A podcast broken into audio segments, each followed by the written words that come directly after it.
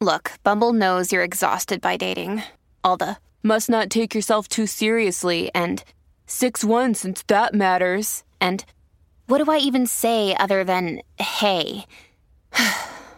well, that's why they're introducing an all new Bumble with exciting features to make compatibility easier, starting the chat better, and dating safer. They've changed, so you don't have to. Download the new Bumble now.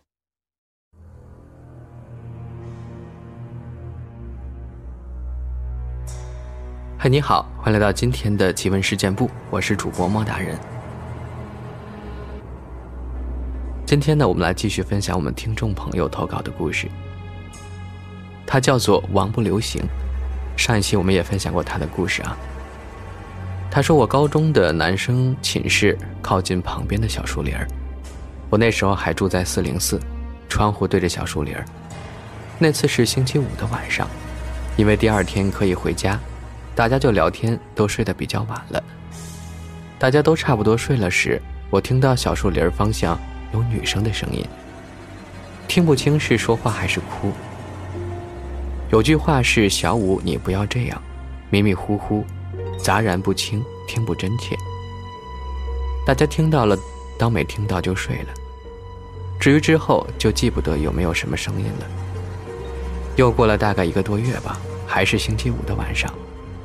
那时候大家都睡了，突然窗户外面有声音，还是小树林里传来的，有一个女生声音在叫。一开始觉得是谁大晚上不睡觉又在闹呢，可是仔细一听，她在叫的是我室友的名字。不知道他们睡了没，但是听到那个声音就都清醒了。那声音还是继续叫着我同学的名字，悠悠然的。但不是我们平时拖长声音吓人的那种，声音也不大。问我那位朋友呢，他自己也很懵。我从小到大遇到过很多这种事儿，也没在意，不管他们就接着睡了。同样，我们旁边寝室的同学多多少少都经历过梦游啊、梦魇呀。四零三的另一位同学经常梦游，睡着睡着就直接从躺着坐起来，直直的。起床、下床、开窗，然后就不动了。后来也没发生什么，这种事儿持续了不久，大家也就没放在心上。只是不知道现在的学弟会不会也会遇到呢？好可怕呀！要是推窗跳下去可怎么办啊？一九九七至二零零五，这是他的网名啊。这也是一个来自莫大人微信公众号的网友。他说：“我单元三楼的一个爷爷在去年五月份去世了，我对他们都是认识脸，但不知道具体住哪户。三楼那个爷爷去世时，我因为害怕，三天时间一次都没有看过他的遗像，但我大概知道去世的是哪位爷爷。大概过了一两个月吧，有一回我出去，在楼下楼道门口，我看到了那位爷爷，我下意识地叫了一声。”爷爷好，他看了看我，点点头，然后我就骑车走了。当时打招呼时，我也没有多想，压根儿就忘了三楼爷爷的事儿。我骑出去没一段距离，突然想起了这事儿，当时背后出了一身的冷汗，我也不敢回头，就继续往前走。但我不敢确定具体去世的是不是这位爷爷，因为我也没办法确定。但是当时我觉得就是三楼那位去世的爷爷，因为自从那个爷爷去世后，我就再也没有见过他。我后来把这个事儿跟我妈说了，我妈想了想，然后说不是那位爷爷。我说真的吗？她说真的，然后就硬生生的把话题转开了。我也没再敢多问。从那以后快一年吧，我至今也没有看到过那位爷爷。也不知三楼去世的到底是哪一位，毕竟在我印象里，我们楼这几位爷爷，只有那位我还没有见过。小火柴，他说我们这儿以前有一个人晚上十点回家，天上有月亮，也没有带手电筒，走着走着，突然后面有一个一身白衣服的人在喊他名字。那人下意识地回头看了一下，后面那白衣服的人叫他等他一起走。那人等了一会儿，就觉得奇怪，这么晚了，白衣服，那人是谁呀？我声音也听不出来。白衣服的人走路一飘一飘的，也没有脚步声。前面那人发觉不对劲儿了，难道遇到鬼了？顿时汗毛都立了起来，拔腿就跑。后面白衣服那人一边追一边喊他名字。突然，前面有条河，有座桥，那人就过了桥，就在离桥十米的位置吧，看了一眼。白衣服那人走到桥头就绕道走了，从小路继续追他。那人心里想：这人不过桥走路，走以前的山路干嘛？难道真的有桥神吗？顿时吓得手心冰凉，拔腿就跑。跑了大概有二十分钟吧，前面有一个熟人的家在那儿，就跑过去赶紧敲门。里面的人把灯亮了，还没来得及开门，外面的人就一脚把门踹开了，门栓还断了两截。关上门，用桌子把门顶上，拉着那家人就跑到房间里，打了一个手势，说：“嘘，别说话。无论谁喊我，你们都不要答应。”然后衣服鞋子也不脱，把灯关了，拉着那熟人跳到床上，用被子把头蒙住了，在被子里瑟瑟发抖。过了大概五分钟吧，外面真的有人开始敲门了。敲了一会儿之后呢，那人就趴在房间的窗户上喊他的名字。喊了一会儿，没人理他，他就走了。被子里的人捂了一身汗，轻声地对那个熟人说。刚才外面的不是人，是鬼在追他。讲了事情的经过，一直到第二天白天，才敢出门回家。村里的人说鬼是不能过桥和进屋的。那人家门上贴了门神，门框上还挂了一面镜子，这些救了他。这个事是我们这儿真实发生的，想想都觉得后怕。晚上啊，还是少出门吧。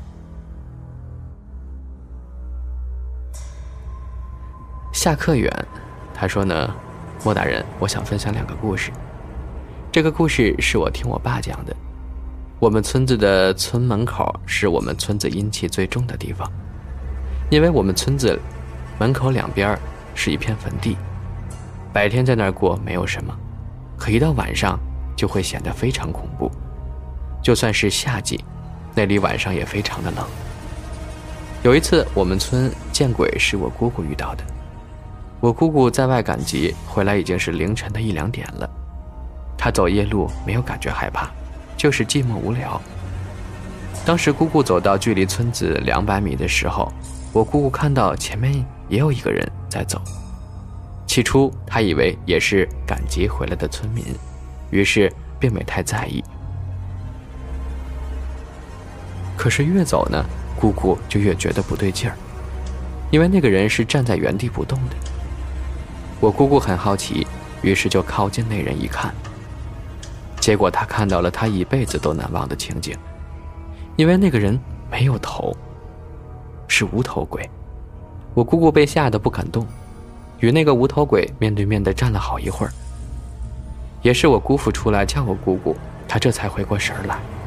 再一看，那个无头鬼已经早就消失不见了。事后，我姑姑将这事告诉了村里人。我们的村长就说，村子以前有一个村民在地里干活，与人发生口角，结果不幸被砍下了头。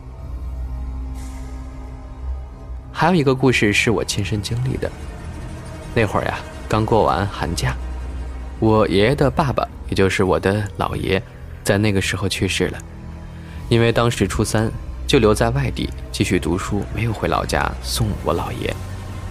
老爷爷去世后的一年，我做了个梦。梦里我看到了他，牵着我的手一直往前走。我问我老爷爷要带我去哪里，他说要带我去一个好玩的地方。于是我就跟着他一直走。走啊走啊，我竟然看到了我的老奶奶，也就是爷爷的妈妈，在前面拦住我和我的老爷爷。老奶奶问老爷爷要我去哪儿。之后他们说什么我忘了，只记得我老爷爷放开了我的手，很慈祥地对我说：“明明，今天不能带你去玩了，我要和你老奶奶走了。”之后我就梦醒了。第二天家里又传来了我老奶奶去世的消息，我才恍然大悟，说什么我也得回去，回老家，送我老奶奶一程。又给老爷爷烧了很多纸，之后将这事儿告诉了爷爷。我爷爷说。哎，是你老奶奶救了你的命啊！如果被老爷爷带走的话，可能就危险了。小茶，他说，二零一六年我们搬进了新家，一家都对这个新房子很满意，并且还找人看了风水。我们一直过着很安稳的生活，而故事呢，大概发生在二零一八年某天晚上，我正在熟睡中。时间恰好在凌晨两点多钟，我梦到自己站在一个已经荒芜了很久的城堡门口，从门口望向城堡的窗户一片漆黑，那天也是格外的阴森，交杂着点儿迷雾。我当时觉得特别可怕，但想努力睁开眼睛，醒过来，恍惚间半睡半醒，感觉自己睁开了眼。我向下望去，有一个影子。大概在肚子那块儿，像是一个小婴儿的背影，而且我全身都没法动，像是被钉在床上。我想努力伸出自己的手，也没有感觉。倒是特别想醒过来。我突然想到以前看到过的，遭遇这种情况时，只有舌头可以动。我就伸出舌头，过了不一会儿就清醒了。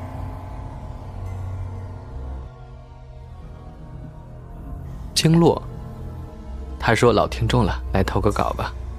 可能我有点灵异体质，从小就会经历一些稀奇古怪的事儿，听起来可能很玄乎。第一个故事呢是离奇的车祸经历。二零二零年二月二十八号，我再一次收到了死神的传唤。这已经是我第六次车祸了。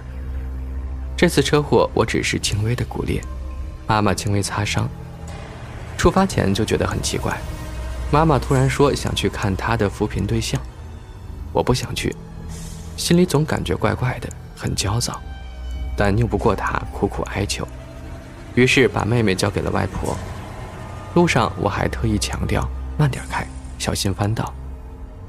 奇怪了，平时善言的妈妈一路都没说话，就在弯道处突然冲出一辆摩托车，随着一声砰，车祸发生了。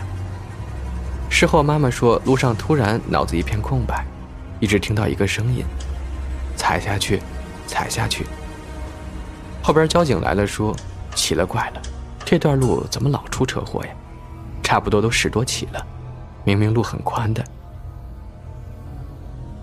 第五次车祸是高中的时候，因为是走读生，家离新校区有点远，家里就给我配了个小电驴。新校区附近都是工业区，每天都有大车经过，所以很不安全。记得那天阳光明媚，骑着车到离学校的第二个十字路口，突然开始狂风大作，车头都不听使唤。